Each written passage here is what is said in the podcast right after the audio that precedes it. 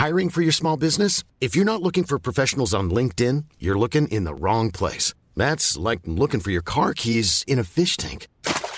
LinkedIn helps you hire professionals you can't find anywhere else, even those who aren't actively searching for a new job but might be open to the perfect role. In a given month, over 70% of LinkedIn users don't even visit other leading job sites. So start looking in the right place. With LinkedIn, you can hire professionals like a professional. Post your free job on linkedin.com slash people today. Presidente Andrés Manuel López Obrador informó que va a convocar a un grupo de expertos uh, para el diseño de la iniciativa de la reforma electoral. Dice que va a convocar, de hecho, a las víctimas de los fraudes electorales. Vamos a conversar con la doctora María Marván, ella es investigadora del Instituto de Investigaciones Jurídicas de la UNAM. Doctora Marván, ¿cómo estás?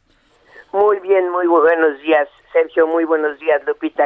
Qué doctora, qué gusto, buenos días. Eh, en primer lugar, ¿qué piensas de pues la decisión de, de, que diseñen la ley quienes han sido víctimas de fraudes electorales. Es una forma de decir que pues quienes vienen de la campaña del 2006 son los que se van a encargar. Pues la verdad es que es una tristeza porque es eh, no sé si va a convocar a quienes han sido víctimas de fraudes electorales o a quienes creen que han sido víctimas de fraudes electorales, que son dos cosas distintas y parece ser que más bien será lo segundo. Lo que claramente está eh, diciendo es que es una reforma electoral que se hará con el hígado y no con la cabeza. Y eso sí que nos debe preocupar. Eh, doctora, decía de hecho el, eh, consejero presidente del INE, Lorenzo Córdoba, que esta reforma electoral es innecesaria e inoportuna en estos momentos. Eh, ¿Consideras que es innecesaria e inoportuna o si hay cosas que se tendrían que cambiar? A ver, yo creo que el sistema electoral, un sistema electoral siempre es perfectible. El problema es quién la convoca y con qué propósito. No deja de ser extraño que el partido en el poder, a quien le fueron reconocidos todos y cada uno de los votos, hable desde la victimización del fraude para presentar una, una eh, reforma electoral que lo primero que pretende es eliminar a las actuales autoridades. Ya allí tenemos un tufo muy extraño de lo que se puede y, va a enrarecer la discusión de lo que se podría o debería mejorar. Yo creo que sí podríamos mejorar, entre otras cosas, por ejemplo, la desproporción que existe entre los votos que obtiene un partido y la posibilidad de obtener un porcentaje mucho más alto de curules de los que la gente votó por él. Ese sí es un problema de nuestro sistema electoral, pero no es en lo que está pensando eh, el presidente López Obrador. El presidente López Obrador lo que quiere es eh, poner un Instituto Nacional Electoral a modo, alegando un supuesto fraude a partir de eh, el rencor que aunque su pecho no sea bodega pues lo ha guardado de manera eh, espectacular a partir del 2006 porque no solo lo ha guardado sino que lo ha incrementado. No deja de llamar la atención que en la gran mayoría de las encuestas abiertas a la población hechas por compañías eh, privadas que se dedican a las encuestas el INE tenga 70% o más de aprobación y justamente el 30% que, que rechaza es el que dice que es indispensable que haya una reforma electoral. Mal haremos en hacer una reforma electoral en la segunda parte de un sexenio cuando lo que pudiéramos pensar que el partido en el poder encabezado por el presidente lo que quiere es acomodar sus fichas para poder tener una mejor un mejor posicionamiento y un control de la autoridad electoral que debe ser autónoma para 2024. En fin, creo que es un muy mal momento.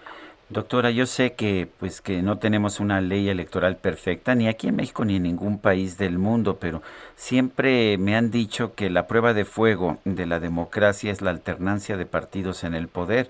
Y si es así, pues la verdad es que desde que tenemos un INE autónomo o un IFE autónomo en, en 1996 fue cuando se rompió la vinculación del árbitro electoral y la Secretaría de Gobernación, hemos tenido realmente alternancia de partidos en el poder en todas las elecciones.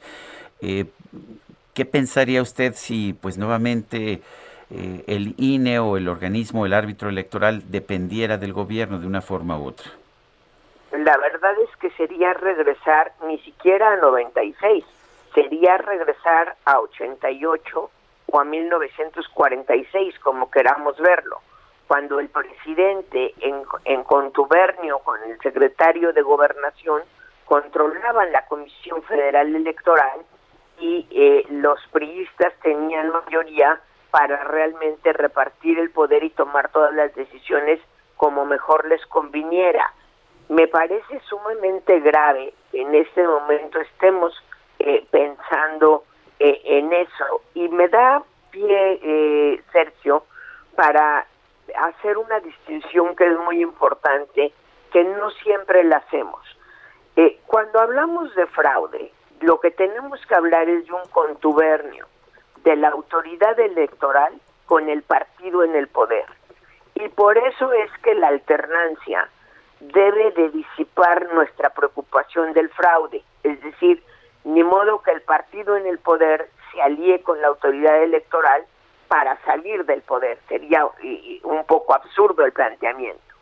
Otra cosa es las malas prácticas de los partidos políticos y de los candidatos y candidatas, que esas no han desaparecido y creo que no van a desaparecer lo que necesitamos, y creo yo que tenemos de manera bastante eficiente, es una autoridad electoral que sea capaz de contener esas malas prácticas y en su caso limpiarlas.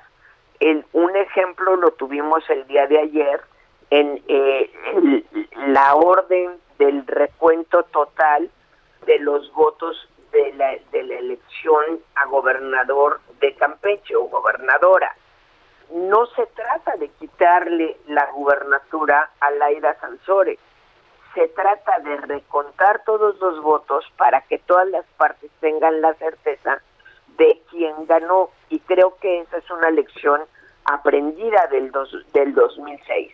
Hoy la ley permite recontar los votos, cosa que no estaba prevista en la ley en el 2006 y eso nos va a dejar con una mayor certeza creo que es muy importante reconocer, eh, como bien eh, dijo Sergio, eh, reconocer que la autoridad no está coludida con el gobierno en turno ni con ningún otro partido.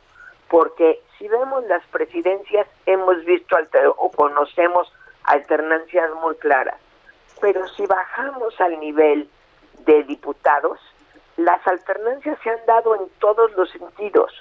Eh, eh, en un distrito priista de pronto gana un panista, en un distrito panista gana el MC, en un distrito del MC puede ganar PT, es decir, a la hora que las alternancias van en todas las direcciones, lo único que podemos tener confianza es que se cuentan bien los votos.